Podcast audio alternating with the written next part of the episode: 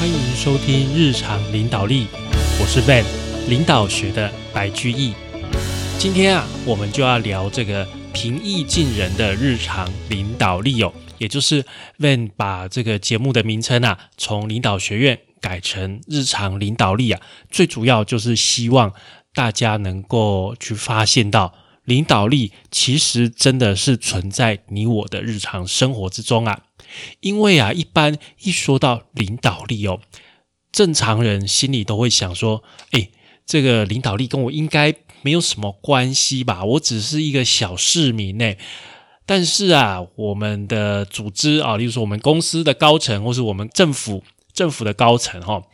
倒是应该好好学习这个领导力，应该啊去看一看那些霸气总裁啊，还有历史的名将或者是有名的君王的传记，好像那个亚历山大呀、凯撒大帝这些的传记哈，才能把我们带到正确的方向啊。很多人心里应该都是这样想的哦。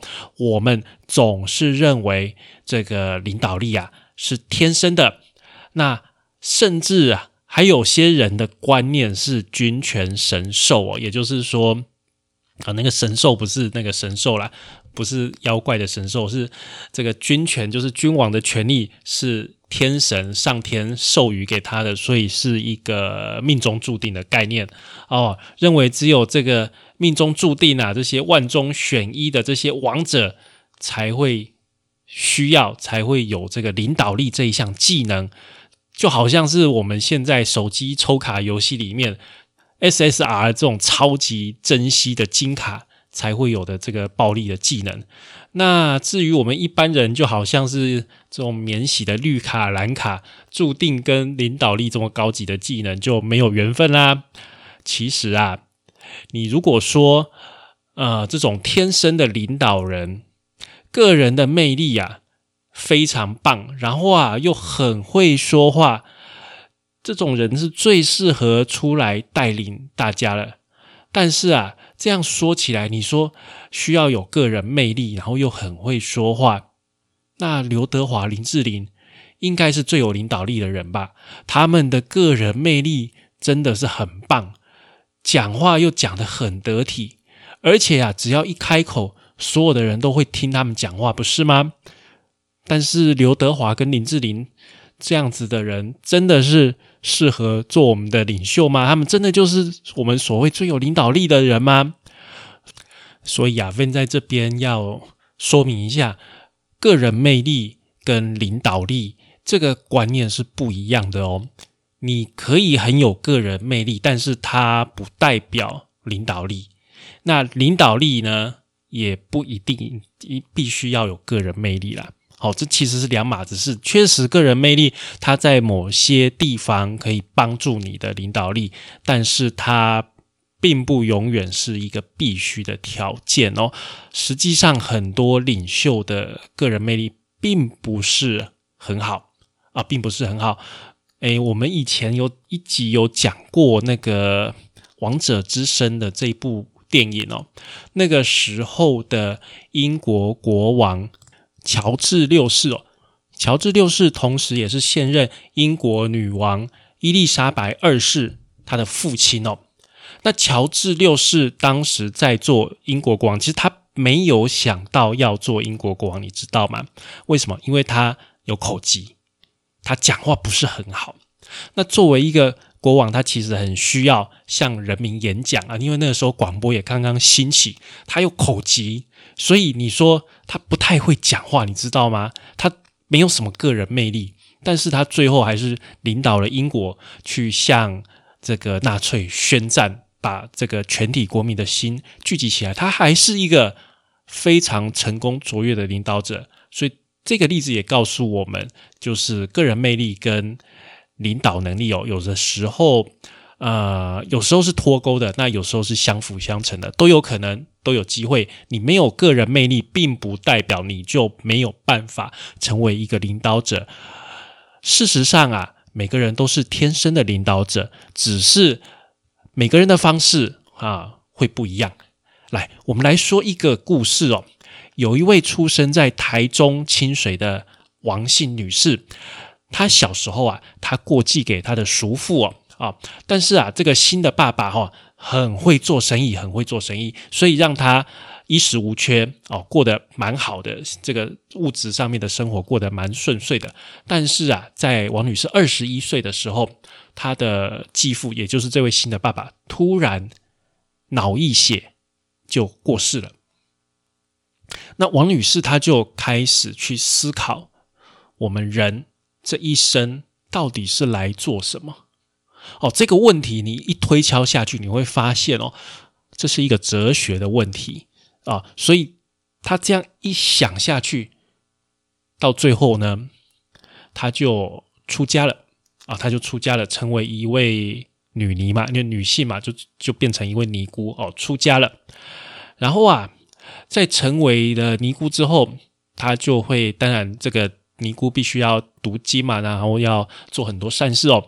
有一次啊，他到医院去拜访啊，诊所去拜访病患的时候，他看到这个诊所的地上有一滩血，他就很好奇说：“诶，怎么会地上有一滩血？”他就问旁边的人。那问了之后啊，他才知道说：“哦，原来呀，这是一位呃小产的妇人哦，因为啊缴不起八千块的保证金哦。”这个诊所的医生啊，就不帮他开刀，所以造成他的这个就流产之后又留留下来这个血迹在地上哦，这件事情蛮冲击他的哈。又过了不久啊，他跟三位天主教的修女哦，就王女士跟这三位天主教的修女做不同宗教之间的交流。那这三位修女。好，这三位修女都是都是外国人呐，哈，他就问这个王女士，他说：“你们台湾哦，佛教徒这么多，为什么佛教徒没有对社会、对台湾的社会做出实质上的贡献？我们天主教我们会盖学校、盖医院这些，你们佛教明明就势力最大、资源最多，你们为什么都没有做呢？”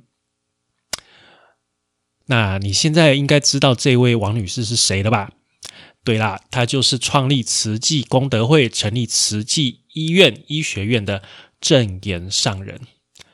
那你说说看哦，这位正言法师他的领导力是来自天生的魅力，或是他天生就特别会说话吗？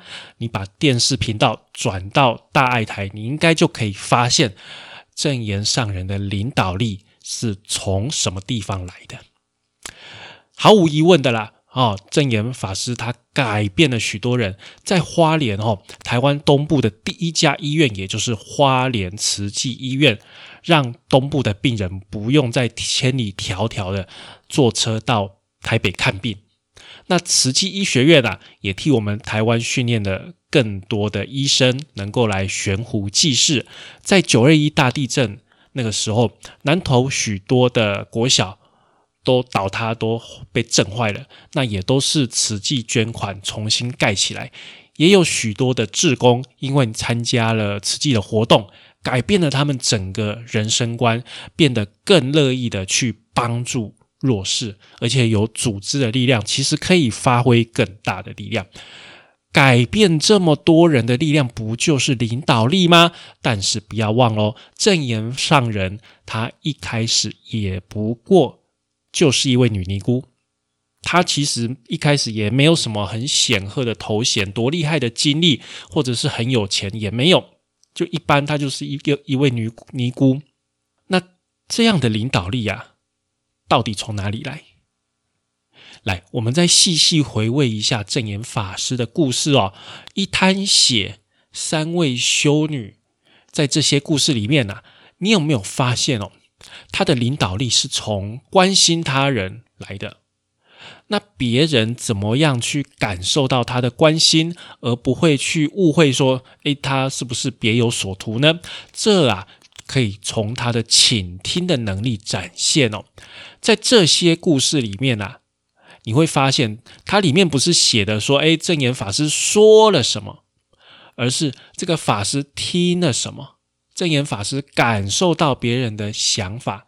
所以啊，我觉得他是说从倾听开始，然后去同理对方，去关心对方，进而呢去影响对方，最后改变了许多人。我认为这个就是正言法师所展现的领导力。那除了正言法师之外啊，在日常生活中也有许多像这样子的领导力哦。好，有一位女性的这个大学生啊，她的网络的名字叫做月月。她很喜欢打网络游戏，但是啊，她的在学校的成绩就不是很好。那她的期中考，好，这一次她的期中考要是再考不好哦。他可能就要被学校退学了，于是啊，他就在这个网络游戏，他跟盟主们就宣告说：“哎，这个我下个礼拜要考期中考，我就不玩游戏了。”但是考前几天呢，还是忍不住破戒上线解了几个任务。没有想到他的赖群组里面啊，他的盟主就传了长长的一封信给所有的盟友。这封信写什么呢？我来念给大家听哦。这个盟主说啊，能相逢即是有缘，请大家啊一起帮个忙。游戏讯息很多啊，大家偶尔会漏掉，所以可能有人这几天没有注意到月月的状况。月月还是一个学生哦，这个礼拜正在学校的期中考。前几天呐，他有跟我说，如果这次期中考再考不好，他可能就会被退学。所以他告诉我，这礼拜他不会上线。会等考完再把精神花在游戏上。我也告诉他要加油。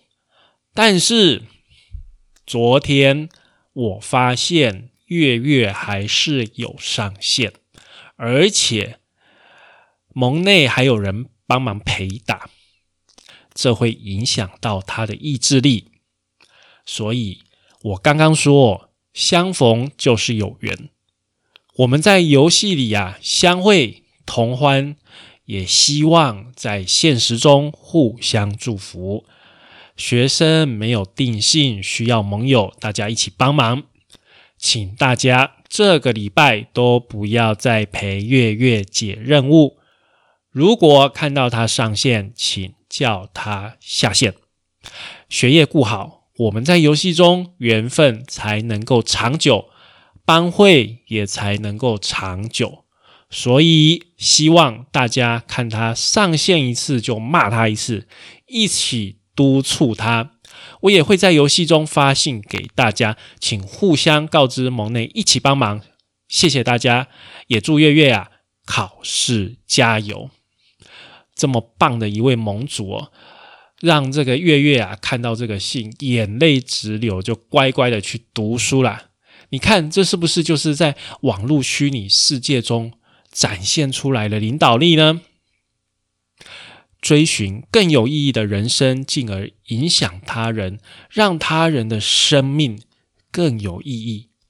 这个旅程就是领导力。